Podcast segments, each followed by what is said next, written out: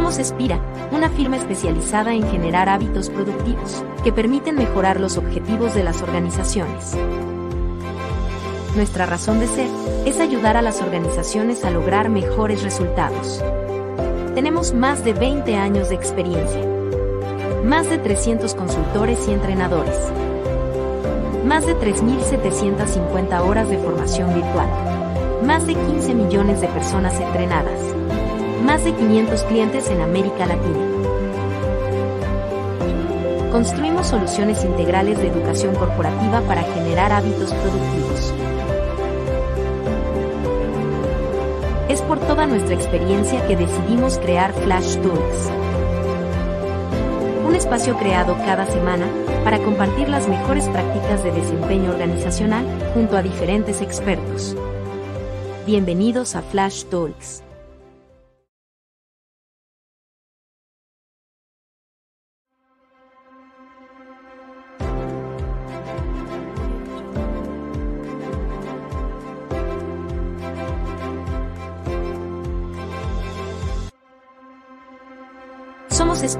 Una firma especializada en generar hábitos productivos que permiten mejorar los objetivos de las organizaciones. Nuestra razón de ser es ayudar a las organizaciones a lograr mejores resultados. Tenemos más de 20 años de experiencia. Más de 300 consultores y entrenadores. Más de 3.750 horas de formación virtual. Más de 15 millones de personas entrenadas. Más de 500 clientes en América Latina. Construimos soluciones integrales de educación corporativa para generar hábitos productivos. Es por toda nuestra experiencia que decidimos crear Flash Tools. Un espacio creado cada semana para compartir las mejores prácticas de desempeño organizacional junto a diferentes expertos. Bienvenidos a Flash Talks.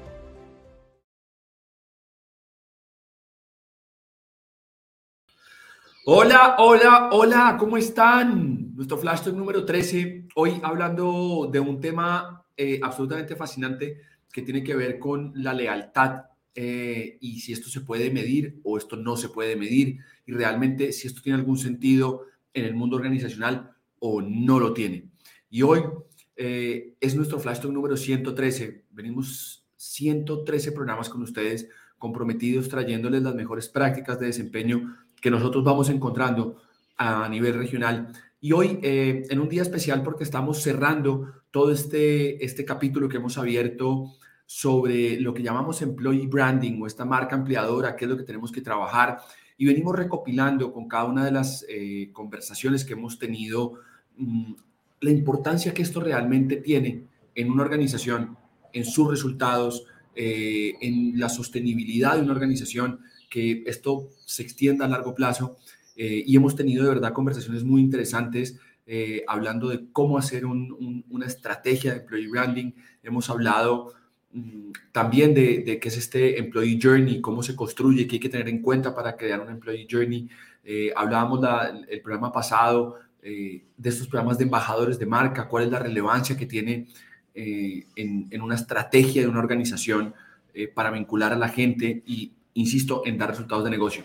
Y hoy vamos a tratar este tema de realmente si la lealtad es algo que se puede medir. Yo les cuento, a mí personalmente hablar de la lealtad me encanta.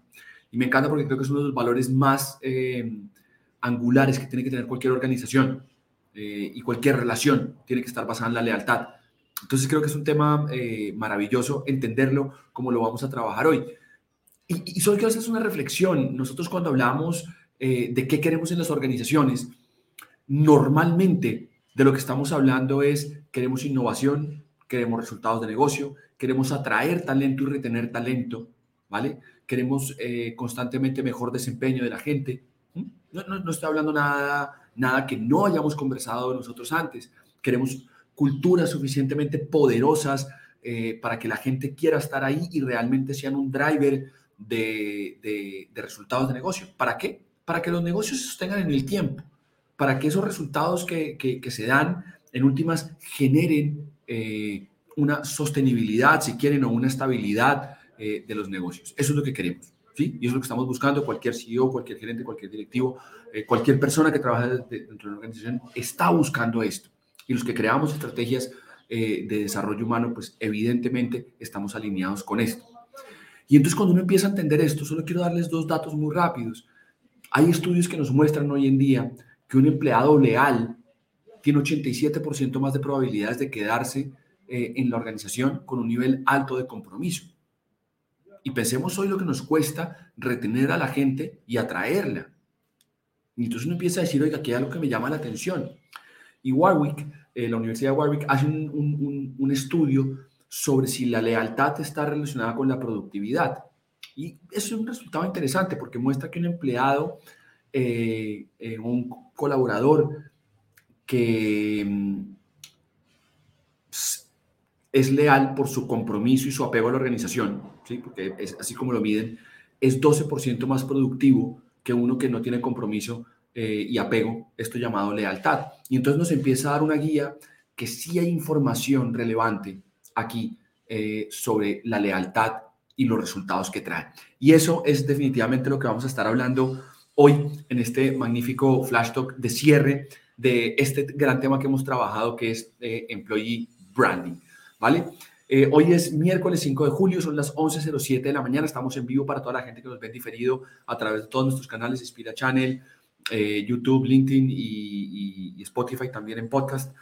Para todos ellos les mandamos un gran saludo. Y hoy vamos a estar hablando de este tema con una persona que yo la conocí hace muy poco, pero la verdad, la visión que tiene sobre esto, me, de verdad, me fascina la forma como, como ve esto es Claudia María Rúa. Ella es la, gerente de, gestión humana o de talento humano de Urbacer, es psicóloga em, y viene ya, eh, yo sacando, sacando cuentas eh, muy rápidas, eh, viene más de 20 años trabajando en temas de gestión de talento mm, y esta visión que tiene del ENPS, de cómo se mide la lealtad de los colaboradores y un poco cuál es la mirada de esto, eh, la he encontrado fantástica y para nosotros es un orgullo hoy eh, y de verdad es un honor poder contar con eh, Claudia María Rúa con nosotros en nuestra sala de Flash Talks. Claudia, bienvenida a nuestra sala de Flash Talks. Es un honor y un placer poder tenerte acá con nosotros hoy mm, en este espacio. Hola Nicolás, gracias por tus palabras. Encantada de compartir este espacio y saludando a todas las personas que nos ven en este momento. Claudia, eh, ¿Tú eres psicóloga? Sí. Paisa, además, ¿no? Sí. Entonces, eh, y vienes trabajando desde hace más de 20 años en temas de gestión de talento, ¿vale? Así es. Y trabajas hoy en, en Urbacer, que voy a ser eh, muy rápido en mis palabras, pero ustedes tienen un servicio que a mí me encanta y lo hablamos hace unos minutos, que es em, este tema de mantener las ciudades de Colombia limpias, ¿no? ustedes se encargan de que vivamos limpios y tiene un montón de, personal en las calles, eh, barriendo las calles para que todos estemos viviendo limpio, ¿vale? Así es. Perfecto. Y lo voy a poner en contexto. Gracias. Solo permíteme decir que Urbacer es una empresa que está en aproximadamente 25 países en el mundo. Somos 37 mil empleados y estamos en Colombia en esta segunda temporada hace tres años, prestando servicios o soluciones medioambientales la más eh, fuerte o la más representativa, todo lo que tiene que ver con aseo y ofrecimiento de servicios de limpieza en las ciudades. Y, y Clau, pongo ese contexto porque ahorita vamos a entrar a hablar de un tema, yo creo que la gente sepa de dónde viene esto, ¿sí? Y no voy a profundizar más, pero quería que supieran esto, además que es una organización que, que tiene un propósito muy lindo eh, desde el medio ambiente, ¿no? que, que, tanto hoy es uno de los objetivos estratégicos que nos ha marcado UNESCO para que este mundo sea sostenible. Así que Clau, yo no quiero, quiero entrar muy rápido contigo. Siempre lo digo acá, yo no quiero perder mucho tiempo y quiero entrar rápido contigo. Eh, preguntábamos esto, ¿no? Oye, ¿la lealtad es algo que se puede medir o eso no se puede medir? Es una cosa ya como medio emocional, pero eso no tiene medición. Cuéntanos un poquito sobre cómo es tu mirada de esto. Claro que sí. Eh, una palabra como lealtad es una palabra que tiene un peso muy fuerte y que depende de factores que no siempre son controlables o no son tan objetivos como los indicadores de negocio, como indicadores de rentabilidad, de vida, de margen bruto, pero incide en ellos. Entonces hay una medida que eh, da cuenta del nivel de apoyo que los empleados o colaboradores de una organización tienen hacia ella y se llama el Employee Net Promoter Score. Es decir, traducido es el índice de promotores netos que tiene la compañía, de los promotores verdaderos, y es una medida que se está usando de manera recurrente en todas las empresas del mundo. Así que la respuesta a la pregunta es sí se puede medir. Perfecto. Y aquí vamos entonces a saltar a este, a este, a este mar. Se puede medir a través de una medida que es el NPS, ¿vale? Así es. Y, y yo voy a, a, a, invitarte que nos des una, una claridad porque yo creo que todas las personas que estamos ahorita oyendo esta conversación contigo hemos oído alguna vez el NPS. NPS, ya, porque yo sé que estamos hablando de NPS y varios deben estar diciendo, no, es que Claudia dijo una letra de más. No, Claudia no ha dicho ninguna letra de más. Está todo, está todo en orden. NPS es lo que hemos oído, Net Promoter Score. Todos conocemos ese término. Y los que no lo conocemos, hemos sido parte de esos. Porque alguna vez nos han preguntado en una encuesta, eh, ¿qué tanto, ¿Qué recomendaría? De 1 a 10, ¿vale? y eso tiene una fórmula de medirlo. Todos conocemos eso, ¿sí? Sin embargo, hemos entrado en este, en este mundo de entender ese NPS. Y yo quiero, claro, que profundicemos en esto para que todos estemos en, en, esa medida, ¿no? ¿Cómo se mide el ENPS? Básicamente, ¿qué es lo que se está analizando? Porque ya tú nos das una, una primera mirada, voy a decirlo en mis palabras, obviamente. Sí. Eh, sí podemos medir la lealtad a través de una herramienta como esta. ¿Listo? Así es. Pero, ¿qué es esta herramienta? ¿Qué es esto que hay ahí atrás y qué es este ENPS? Claro Cuéntanos un poquito. Por supuesto. El ENPS, Employee Net Promoter Score, proviene justamente de la medida que tú ya has mencionado, que se usa para hacer un acercamiento a los clientes en las organizaciones, que es el Net Promoter Score.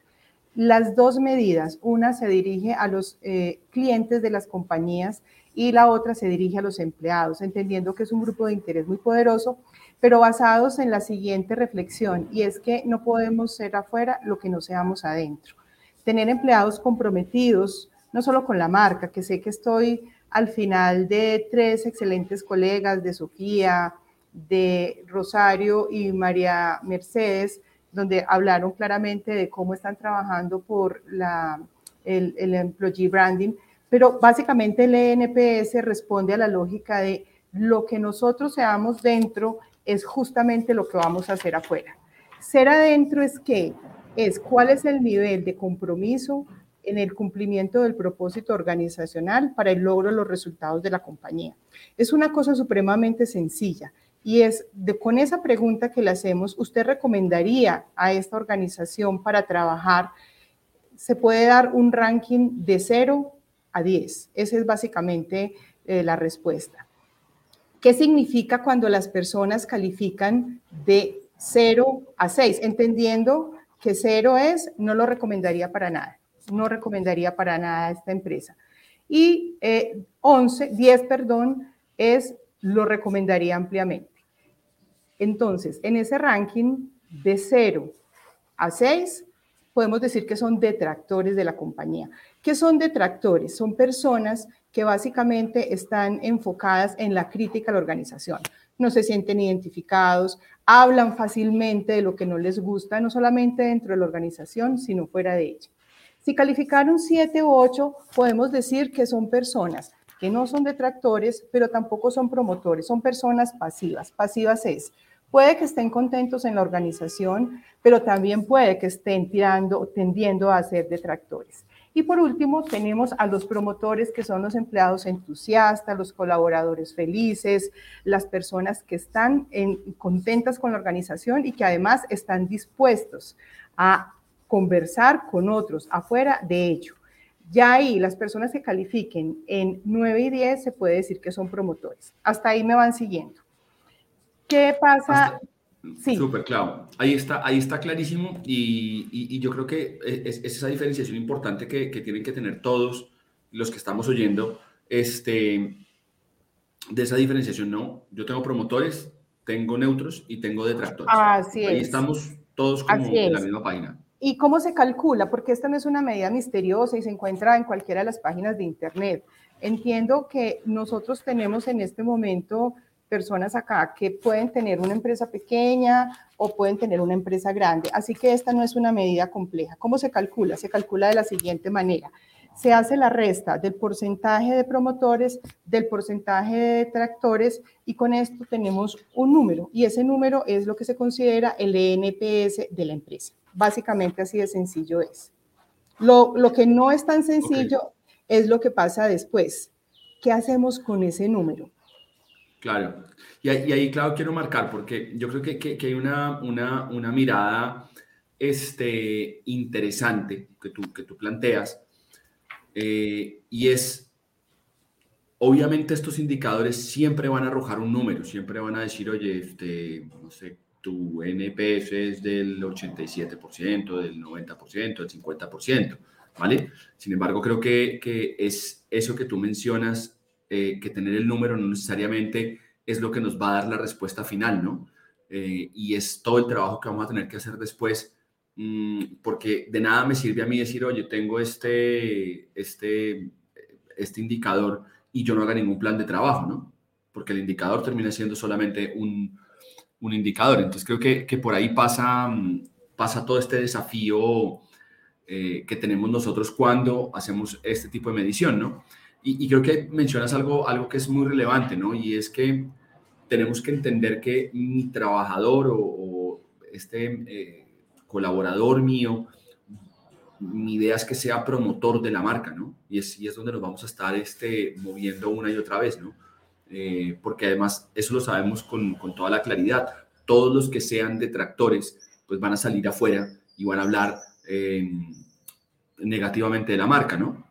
Y este, en últimas, eh, lo venimos explicando hace mucho tiempo, ¿no? Todos los que son estos neutros que tenemos, pues en últimas, eh, no tienen un convencimiento absoluto sobre, sobre la compañía, ¿no? Y en últimas lo que estamos hablando, y tú lo mencionabas ahora, eh, es este voz a voz, ¿no? Y en este voz a voz, en últimas, yo no sé estos neutros qué están comentando sobre la compañía, cuáles son los mensajes que están entregando, ¿vale? Entonces, toda nuestra, nuestra, nuestra lógica está en, en, pensar en, en, estos promotores, ¿no? Entonces, ahí, ahí es donde, donde tenemos que estarnos eh, moviendo constantemente, ¿no?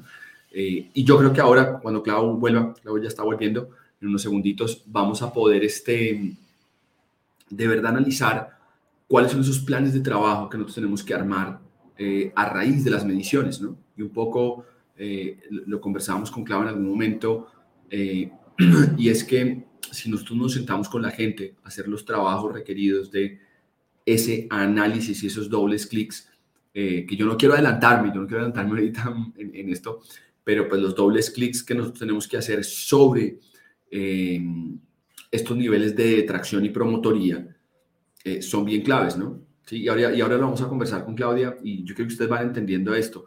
Muchas veces el movimiento se da eh, solo sobre, oiga, ¿cómo genero que el detractor sea promotor? ¿Sí? Y eso es una práctica que yo he visto mucho en las organizaciones. Y lo que tenemos que buscar eh, también es cómo, cómo mover al neutro, ¿no? Porque el neutro muchas veces está muy cerca de ser promotor y las acciones para moverlos a ellos son un poco más fáciles eh, que probablemente mover un detractor, ¿no? Recordemos que esto está, como lo explicaba Claudio hace un minuto, esto está eh, calificado de 1 a 10, ¿vale? Si yo tengo un colaborador que está calificándome 2, 3, pues evidentemente moverlo este, a un 9, 10 es mucho más complejo, ¿no? Pero si probablemente tengo a alguien en 8 o en 7, el movimiento va a ser mucho más, mucho más simple, ¿no? Así que, bueno, ahí está regresando Clau pero esa es, esa es la esencia de, lo que nosotros tenemos que ir entendiendo, ¿vale? Clau, ¿estás de vuelta? Lo primero es que esta es la vida, ofrezco excusas, pero alguna falla del computador se produjo y ya me conecté a través del celular. Gracias por esperar. Aquí te tenemos, no, no, no, lo importante es que estés acá, por favor. Este, así, así funciona el mundo, así funciona el mundo. Así es la vida. Yo estaba, yo estaba dando toda... Te escuché perfectamente, te escuché. Ya, Gracias. Entonces, claro, hay, hay, y un poco voy a conectar con lo último que venía diciendo, porque claro, al final me sale el indicador y me dice, oye, tu NPS es de 80, 70, 50. Al final creo que da lo mismo número porque nos sirve como referencia.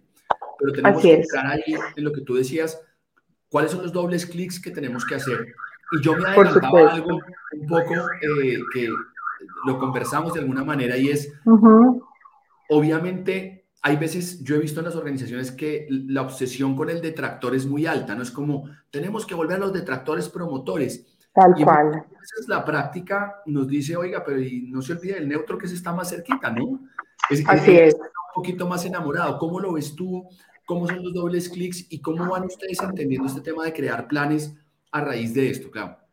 Claro, bueno, lo primero es que el NPS tiene varias ventajas. La primera de ellas es la capacidad o la posibilidad de anticiparnos cuando empezamos a razonar en torno a las razones por las cuales esto sucede. La segunda tiene que ver con que, como ya sabemos que el NPS es una medida o una condición que está relacionada con el de los clientes, las empresas las entienden muy rápidamente. Y la tercera ventaja es que es una, es una medida muy simple, así como le acabo de explicar. Con lo que nos has invitado a, hablar y a decir, eh, Nicolás, pues creo que lo primero que hay que hacer es que involucremos a los detractores, entendamos qué es lo que están sintiendo, qué es lo que están pensando, qué es eso que no les gusta, que no les parece, cuáles son las razones de su sentir. Al principio tú decías qué tan sencillo o qué tan fácil es eh, trabajar con una palabra tan probablemente humana como la lealtad y resulta que detrás de ello hay experiencia. La experiencia del empleado, de la cual ya habló Rosario, justamente se construye en ese día a día y esos detractores nos están hablando de esa experiencia. Entonces, ese es el primer principio. El siguiente es, bueno, no renunciemos a los pasivos porque en cualquier momento pueden saltar a ser detractores. Estos que ni a un lado ni al otro nos están hablando de algo y ese algo tiene mucho que ver justamente con lo que nosotros necesitamos empezar a identificar en las conversaciones, en los verbatims y por supuesto, lo más importante, lo que quiero que todos se lleguen. NPS es ganar más promotores, con lo cual hay que centrarse en lo que sí funciona. Esas personas que están em, representando la marca, que están dispuestos a hablar por nosotros, que valoran y aprecian lo que está sucediendo, ellos nos están dando información muy clara y clave sobre lo que tiene que seguir funcionando. Esta no es una invitación a acabar con todo lo que tenemos en la empresa. Es una invitación, ya lo decían antes mis predecesoras, lo dijo Sofía, lo dijo Rosario y lo dijo María Mercedes. Es una invitación a escuchar. El gran compromiso que nos trae el ENPS cuando lo usamos en las empresas es que si yo voy y pregunto, tengo dos obligaciones. La primera, la de atender eso que me está llegando. No siempre nos llegan verbatim sencillos, no siempre los resultados son agradables de recibir o agradables de escuchar.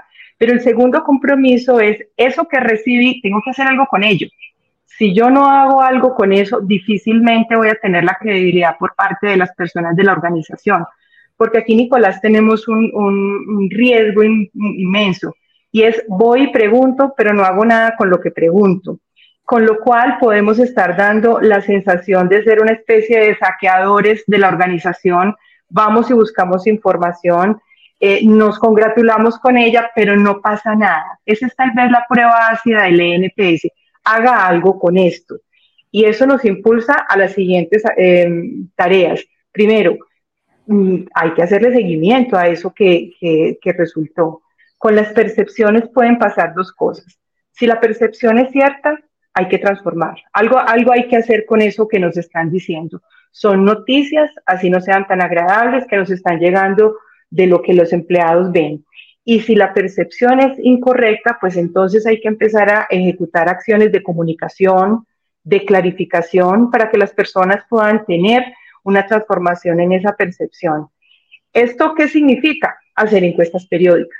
Esto significa profundizar sobre todo en algunos de los ítems donde veamos que hay oscuridades en hacer grupos focales.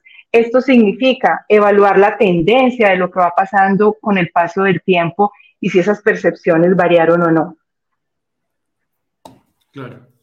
Y, y Claudia, ahí, te voy a pedir perdón de antemano por la pregunta incómoda que te voy a hacer, pero es que algo ha pasado en este, en, este, en este ciclo que hemos tenido hablando de employee Por eso que tú decías, porque hemos caído mucho en escuchar, escuchar, escuchar. Y eh, esto, esto, es una historia real. Hace dos semanas, después de, de, de una de estas conversaciones, eh, estaba con un cliente mío que se había visto todas las conversaciones eh, y, me hacía una pregunta tomándonos un café. Me decía, oiga, yo coincido con lo que ustedes están diciendo que hay que escuchar, pero ¿qué pasa, Nico, cuando yo eso que escucho y eso que me están pidiendo, yo no tengo posibilidad de hacerlo, bien sea por mm. recurso, capacidad, este, orientación, cultura, estrategia, lo que sea? ¿Cómo, hago para decirle a la gente, oiga, todos ustedes me están pidiendo algo que yo no puedo hacer, ¿cómo lo manejo?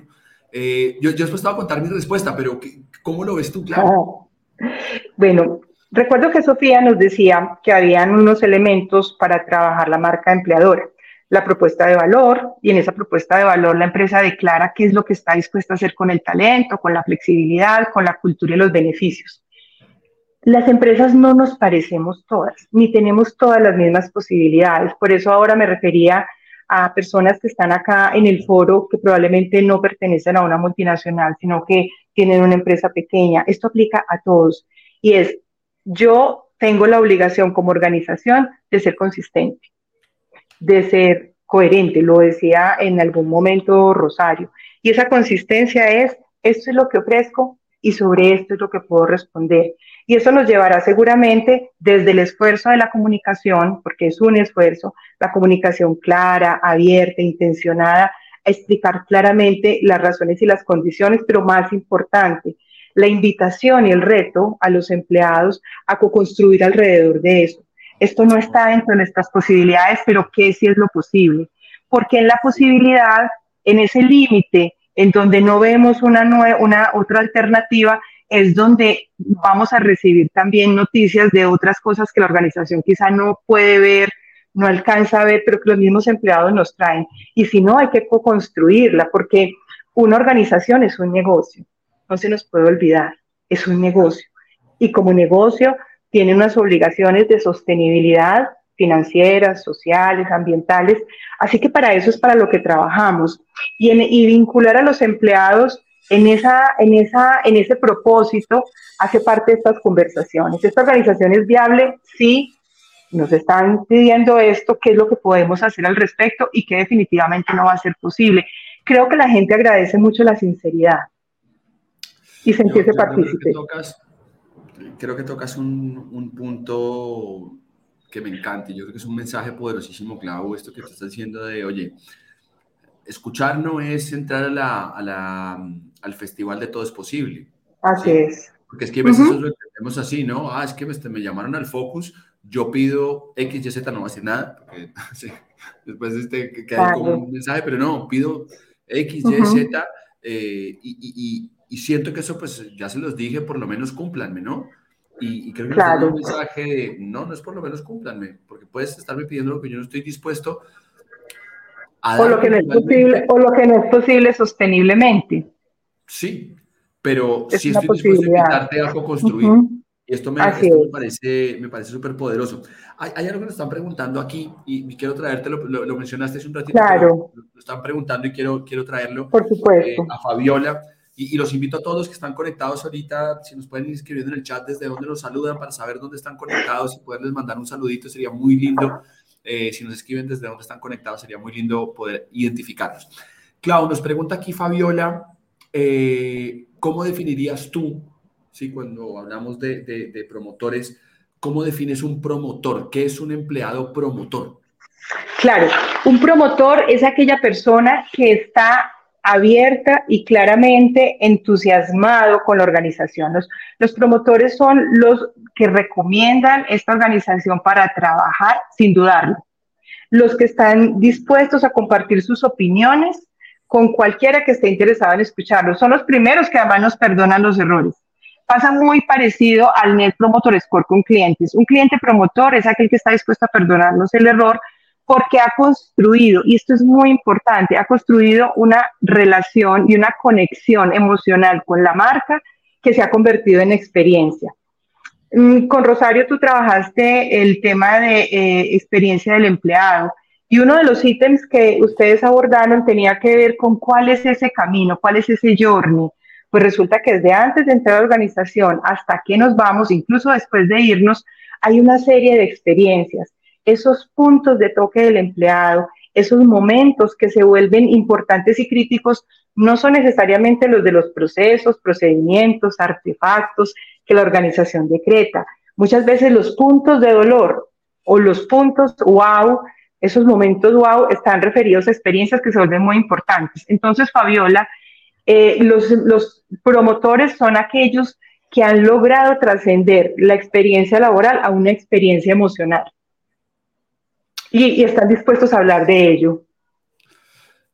Eh, aplausos ahí con eso. Me parece, me parece que poderlo poner estas palabras eh, es súper poderoso y ahí Fabiola te está agradeciendo muchísimo porque es poderlo pasar. Me encanta esto último que dijiste de, lo racional emocional y, y, hablas de, de, o sea, decirlo del, del, perdón del error, ¿no? Es como que hay más benevolencia cuando, cuando las cosas no salen como, como queremos eh, y, eso, y eso creo que es muy valioso y creo que eh, entras en un tema que, que, quisiera profundizarte ahí, Clau, porque al final nosotros, vuelvo, insisto, medimos NPS, ¿sí?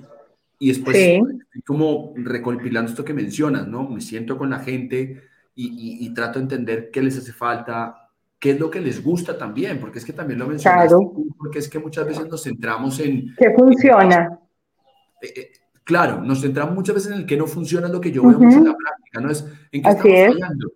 Y yo digo, pero y es que no vemos qué es lo que estamos haciendo bien, porque si uno hace lo que hace bien muchas más veces, pues evidentemente es, es, más eficiente claro. mejorarme desde lo que yo ya estoy haciendo bien, ¿no? O sea, si yo soy bueno haciendo X, Y, Z, pues evidentemente es... es Y claro, quiero entrar en lo práctico ahorita contigo, porque es, es, es hablar de esto. Ustedes han quedado hablar de trabajo, escucharon a la gente, etc.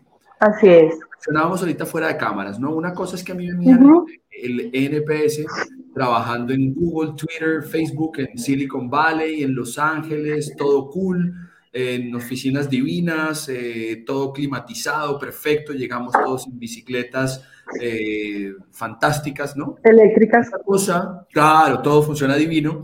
Eh, y otra cosa, tú lo mencionabas ahora, eh, esto para los colombianos, voy a explicar para la gente de México, de, de Perú, de, de, Guayaquil, que está conectada con nosotros, que probablemente esto no les suene, pero tú tienes señores y señoritas y señoras que barren las calles de Yopal. Yopal Así es, es, una ciudad muy pequeña en Colombia. Eh, eh, de, estamos, voy a decir rápidamente para quienes conozcan Colombia, porque estamos en localidades que no necesariamente son las grandes capitales y eso hace una diferencia para la respuesta que seguramente te voy a dar. Eh, estamos en Montería, Soacha, Facatativá, Montenegro, La Tebaida, Jumbo, Popayán, es decir, las localidades, ciudades del país. Es perfecto porque para los que no conoces Colombia, conocerán Cali, Barranquilla, Medellín, Bogotá, qué sé yo. Pero pues evidentemente lo que nos está saliendo acá es, nosotros, ustedes tienen personas, y yo para, que todos entiendan, y por eso al principio, están barriendo las calles de... Barren, así es, recogen la basura detrás del carro compactador, así es.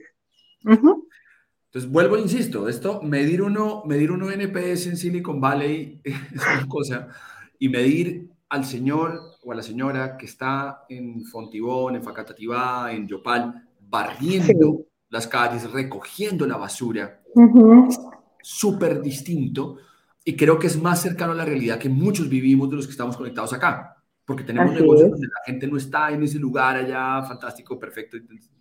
Claro. Son, son, son realidades diferentes.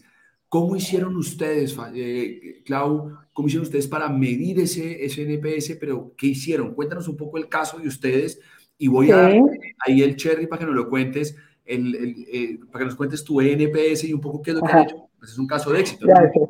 Claro que sí. Bueno, lo primero, voy, a tratar de, hilar las conversaciones anteriores de mis predecesoras porque sé que estoy cerrando el ciclo y me parece que esto va a hacer mucho sentido. Eh, el 90% de, la, de las personas de la organización son operarios de barrido, auxiliares de recolección, auxiliares de corte y poda, eh, operarios de relleno ambiental y desde el punto de vista de sostenibilidad medioambiental, nosotros prestamos unas soluciones o un servicio medioambiental esencial para la sociedad, esencial.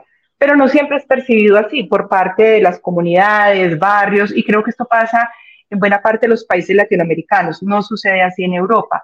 Así que nuestra responsabilidad, voy a empezar con la ilación que hizo Sofía desde la propuesta de valor, es que aquí hay un propósito El propósito nuestro es transformar, hoy transformamos el mañana. Ese propósito está conectado con la dignidad y el valor de nuestros trabajadores. Y desde ahí hemos construido una cultura que está mm, alrededor de una serie de valores que, de nuevo, recordando a Sofía, no están pegados en el ascensor, los vivimos todos. Yo creo que esa es la primera gran apuesta porque las métricas o el ENPS es un termómetro, es un instrumento, pero no hace eh, por sí solo el trabajo. Entonces, ¿qué es lo que hemos hecho nosotros? Comprometernos con una propuesta de valor donde el talento, la cultura y los beneficios están en torno a la dignificación de nuestros trabajadores. Y alrededor de esa construcción, para proseguir con Rosario, hicimos la documentación del journey de nuestros trabajadores. ¿Cuáles eran esos puntos eh, de contacto con la organización? ¿Qué les dolía? ¿Qué les duele? ¿Y qué cosas son las que valoran y aprecian? Y empezamos a trabajar sobre ello. No me voy a devolver a la caja de juguetes que hemos venido construyendo, sino a cuál fue el resultado de nuestro NPS con estos tres años que llevamos en Colombia y que esperamos estar mucho tiempo más. La medición fue así de sencilla. ¿Qué tanto recomendaría usted a un amigo esta organización para trabajar? Así de sencillo. No hubo nada más. Nuestro NPS fue de 73.5%. Las métricas, que es lo que nos dicen, tal vez no lo hablamos al principio, que entre 10 y 30 se considera generalmente bueno, 50 es excelente y por encima de 70 son prácticas mm, prácticas excelentes. Lo, voy a decir así, para no autoalabarnos. El chiste de este trabajo, Nicolás, está no en la medición, sino en lo que hemos venido haciendo con la gente, de manera constante, persistente, cometiendo errores, muchos, pero también aprendiendo a escuchar. Las organizaciones, esta mañana tenía una conferencia, un desayuno de trabajo temprano con personas de la empresa y yo les decía, las organizaciones somos instituciones humanas. Desde la humanidad nos equivocamos, cometemos errores, pero la diferencia está en la capacidad de escuchar eso que nos están diciendo, revisar lo que podemos hacer y co-construir con ellos. Tenemos infinidad de oportunidades, muchas cosas que cambiar, muchas cosas que mejorar. A mi equipo de trabajo, que además es con ellas con quienes hago todo este trabajo y que están acá escuchándome, lo saben y, lo reconocerán, este es un trabajo de nunca acabar. ¿Qué más hicimos? Además de esto que les hemos contado, incluir otras métricas, si tienen clima, si tienen engagement, si tienen cultura, si miden e incluso el NSU de los clientes o el Net Promoter Score para clientes, ahí hay un bagaje de información muy grande y muy rico que se tiene que estar poniendo siempre en relación. ¿Qué más estamos haciendo? Pulsos constantes. ¿Qué son pulsos? Preguntas permanentes sobre asuntos de la organización. Hemos desarrollado las conversaciones de los gerentes a través de espacios sencillos que se llaman el café con el gerente, espacios como talento humano al campo. ¿Eso qué significa? Significa que nosotros no podemos esperar que nuestros operarios vayan a las bases. Para ellos implicaría un pasaje en bus o en transporte público que no tienen. Eso significa que nosotros tenemos que ir allá. Y tal vez lo más importante, esto de lo que estoy hablando hoy hace parte de la estrategia de la organización. Uno de nuestros objetivos corporativos, organizacionales, está referido justamente a esto con los empleados. Yo creo que eso último que mencionas es es súper clave porque, y yo no sé cómo, de pronto nos cuentas un poquito más cómo lo tienen planteado, ya se está acabando el tiempo, pero, creo que evidentemente hay, hay una cosa que, que, contaba yo en una conferencia hace unos días, eh, Claudia, es esto que los resultados de las organizaciones no llegan por los líderes, llegan por las personas. Así es. Eh, por ende, nos hace poco, eh, eh, es, es, es tricky lo que voy a decir, pero nos hace poco responsables a los líderes sobre los resultados, nos hacen responsables de las personas, pero no nos hacen responsables del resultado porque al final el señor que está allá en, en, en, en la, calle, pues, hombre, si quedó mal barrida, pues, yo, yo, yo, no soy el responsable que ha quedado mal barrida, pero ¿qué estoy haciendo yo para que eso pase de forma correcta? Y creo que Por supuesto. entenderlo como parte de la estrategia de la organización me parece súper valioso. Y hay una cosa que mencionabas ahora, eh, claro que, que, yo me encuentro mucho en, en, nuestro ejercicio y veces con algunos clientes que nos dicen, listo, ¿y esto eh, cuánto tiempo tenemos que hacerlo? Yo les digo, ¿por siempre? Entonces, no, pero ¿cómo? es que esto no tiene una meta, no es como que llegué y ya está, o sea, no es como que ya llegamos al número y, y, y listo, eh, chao, terminamos, sino que es una cosa que tú dices y, y copiaba tus palabras de mucha persistencia y mucha disciplina, ¿no? Como no, no dejar esto como, ah, ya Así es, es sistemático. No sí, y una de las cosas que nos hemos cuidado mucho como organización, con mi equipo de trabajo, es no se trata de compararnos con nadie más, se trata de estar siempre superando el estándar nuestro, el interno. No hay competencia afuera. Esta métrica nos sirve para estarnos comparando con otros. Cada empresa y cada cultura es distinta. Y te diría, para acabar de hacer el cierre de, mis, de mis colegas, eh, que todo lo que he dicho, todo lo que dijeron Sofía, lo que habló Rosario, termina en lo que María Mercedes nos planteó como embajadores de marca. Los empleados promotores son los embajadores de la marca. Son aquellos que hacen realidad eso que está pasando afuera se consolide como resultados. Entonces, si me preguntas hasta cuándo, hasta tener la mayor parte posible de empleados promotores de mi marca, entendiendo que de ellos dependen los clientes. Nosotros tenemos roles que crean la experiencia de cliente y roles que desde adentro impulsan esa experiencia. Así que todos estamos comprometidos. Todo esto que hacemos no puede ser únicamente para el deleite del área de talento humano, tiene que tener impacto en el negocio, en los indicadores de negocio.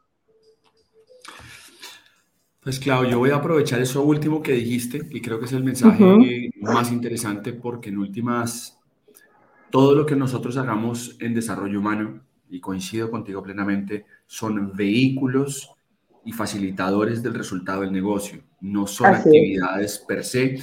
Y, creo que yo vengo trabajando hace 23 años en gestión humana y creo que venimos cambiando muchísimo. Yo recuerdo cuando empecé en este negocio eso no se entendía y de eso no se hablaba, es como, voy a decirlo exageradamente, ¿no? Pero era mucho como, oiga, ahí está el campeonato de fútbol, ahí están las actividades de bienestar, va a selección, pero pues el negocio no es mío, ¿no?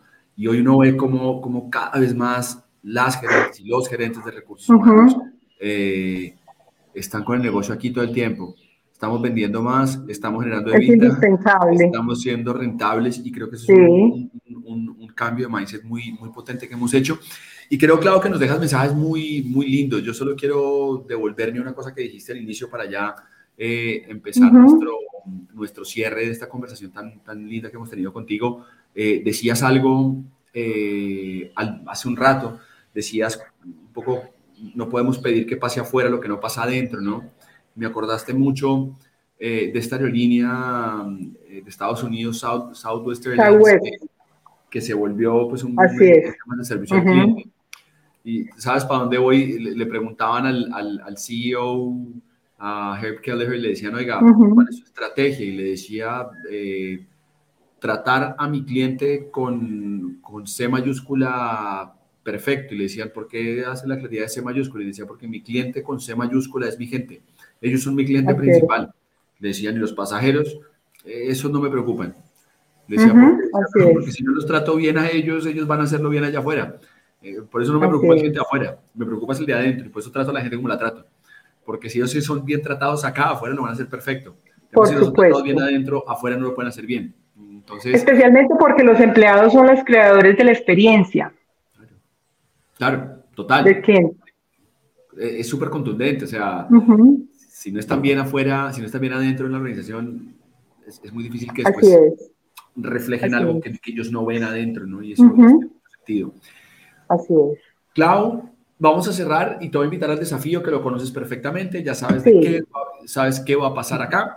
Este, Así que te voy a invitar al desafío. Para la gente que nos oye por primera vez, eh, hacemos este desafío con todos nuestros invitados, que realmente el desafío pasa porque tienen que respondernos tres preguntas, pero además que solo pueden usar una palabra, ese es el problema, que aquí todos nos encanta hablar y entonces cuando le ponen una palabra como que restringe todo el proceso, pero y, son tres preguntas centradas en, en el modelo que tenemos en Espira, que tiene que ver con el impacto que generamos en el negocio, qué tiene que hacer la gente para lograr ese impacto y qué tenemos que enseñarle a la gente para que logre hacer ese desempeño correcto. Básicamente enseñamos cosas correctas para que la gente se comporte de la forma que esperamos y logremos esos resultados de negocio. Y todo va a estar circunscrito en, todo lo que hemos hablado hoy con, con Claudia. Así que, Claudia, va a hacer la primera pregunta y, la más central, que es el eh, impacto en el negocio. Trabajar en la lealtad de los colaboradores.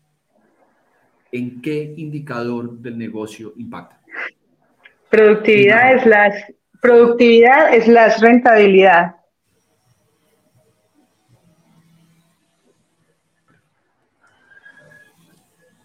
¿Qué tenemos que hacer los líderes de las organizaciones para tener gente leal?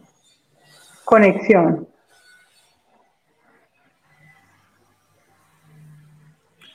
¿Qué tenemos que saber las personas para poder actuar conectadamente o poder conectar con los demás? ¿Qué tenemos que saber? ¿Qué tenemos que aprender?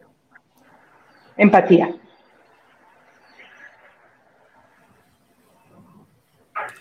Bueno, para todos los que nos están acompañando hoy, eh, si aprendemos a ser más empáticos, vamos a poder ser líderes mucho más conectados con las personas desde su nivel racional y emocional y todo lo que estamos buscando. Y eso nos va a permitir tener organizaciones más productivas, slash más rentables. Y eso es todo lo que nos ha contado Claudia hoy acá. Eh, Claudia, yo te agradezco a ti tremendamente eh, la generosidad que tienes, la apertura que tienes. Eh, creo que nos has dejado mensajes muy concretos sobre medir NPS. No es de empresas grandes, es de voluntad de querer hacerlo. Cualquiera. NP, ENPS no es una medida eh, solo por tener un número, es un plan de trabajo. Eh, y creo que el otro mensaje es, esto es un trabajo de siempre, no es un trabajo de ya llegué a mi meta y entonces termino, no. Bueno, y creo que el otro mensaje que, que das, hagamos más de lo que nos funciona y corrijamos lo que no está y co-construyamos con la gente. Creo que son los mensajes que, que nos dejas. Eh, yo quiero invitarlos a todos a que sigan a Claudia en sus redes sociales. la van a encontrar ahí en LinkedIn se los digo con toda la frescura. Eh, Urbacer es cliente de Espira, pero no llegó por eso. Nosotros le escribimos por LinkedIn a Claudia. Claudia nos dijo, claro que sí, encantado de participar con ustedes. Eh, y esa es la generosidad de, cada invitado de Flashtalk que está dispuesto eh, a abrir su, su conocimiento para, para, esta comunidad tan linda que hemos creado eh, en todo este tiempo. Así que, Claudia, de verdad te lo agradezco un montón. y obviamente, gracias a Urbacer, confían en nosotros. Es una, gracias a ustedes. ustedes. Eh, y en ese propósito tan lindo que tiene la compañía. Así que te agradezco muchísimo. Todas las preguntas que le quieran mandar a Claudia la tienen en LinkedIn. Por supuesto. Adelante. No tengas, pero, pero y está abierto. Adelante, respondo siempre. Y bueno, Clau, los invitamos igual a, a, toda la gente que se conecta hoy por primera vez, que, que, se inscriban, si no están viendo por YouTube, para que se puedan suscribir a nuestro canal. Eh, si están en Spira Channel, pues ya están registrados y van a tener un montón de contenido en, en nuestra página. Eh, y la verdad, Clau, ha sido un lujo cerrar contigo eh, esta, este, este lindo episodio. Y te cuento a ti y a todos los que nos están oyendo, eh, vienen dos mesecitos donde vamos a hablar de, de, culturas de aprendizaje, vamos a hablar de culturas de aprendizaje, vamos a hablar de, de cómo, de cómo se, se, arma esto hoy en día que el conocimiento está puesto en cualquier lugar y necesitamos gente que dé mejor desempeño sean embajadores, pero cómo los trabajamos desde una cultura de aprendizaje. Así que vamos a estar hablando dos meses de eso. Así que tú, Clau, todo tu equipo, toda la gente, los esperamos por acá en, en Flash Talks. Eh, muchísimas gracias por haber hecho este cierre, Clau, con nosotros. Muchas gracias a toda la gente que se conectó hoy. Saben que hacemos esto para ustedes, por ustedes, con ustedes. Eh, y seguimos aquí comprometidos en traer las mejores prácticas que encontramos a nivel regional. A nuestro equipo de mercadeo que hace un trabajo absolutamente maravilloso eh, por tenernos acá eh, cada 15 días con ustedes y siempre se saben que agradezco a mi esposa y a mi hijo que son el motor que me permite estar acá con ustedes cada dos semanas. Clau, un abrazo allá en Bogotá. Gracias. Saludos. Gracias. Chao, a todos. Cuídense. Somos Espira, una firma especializada en generar hábitos productivos que permiten mejorar los objetivos de las organizaciones. Nuestra razón de ser es ayudar a las organizaciones a lograr mejores resultados. Tenemos más de 20 años de experiencia. Más de 300 consultores y entrenadores. más de 3.750 horas de formación virtual, más de 15 millones de personas entrenadas, más de 500 clientes en América Latina. Construimos soluciones integrales de educación corporativa para generar hábitos productivos. Es por toda nuestra experiencia que decidimos crear Flash Tools. Un espacio creado cada semana para compartir las mejores prácticas de desempeño organizacional junto a diferentes expertos. Gracias por acompañarnos a Flash Talks.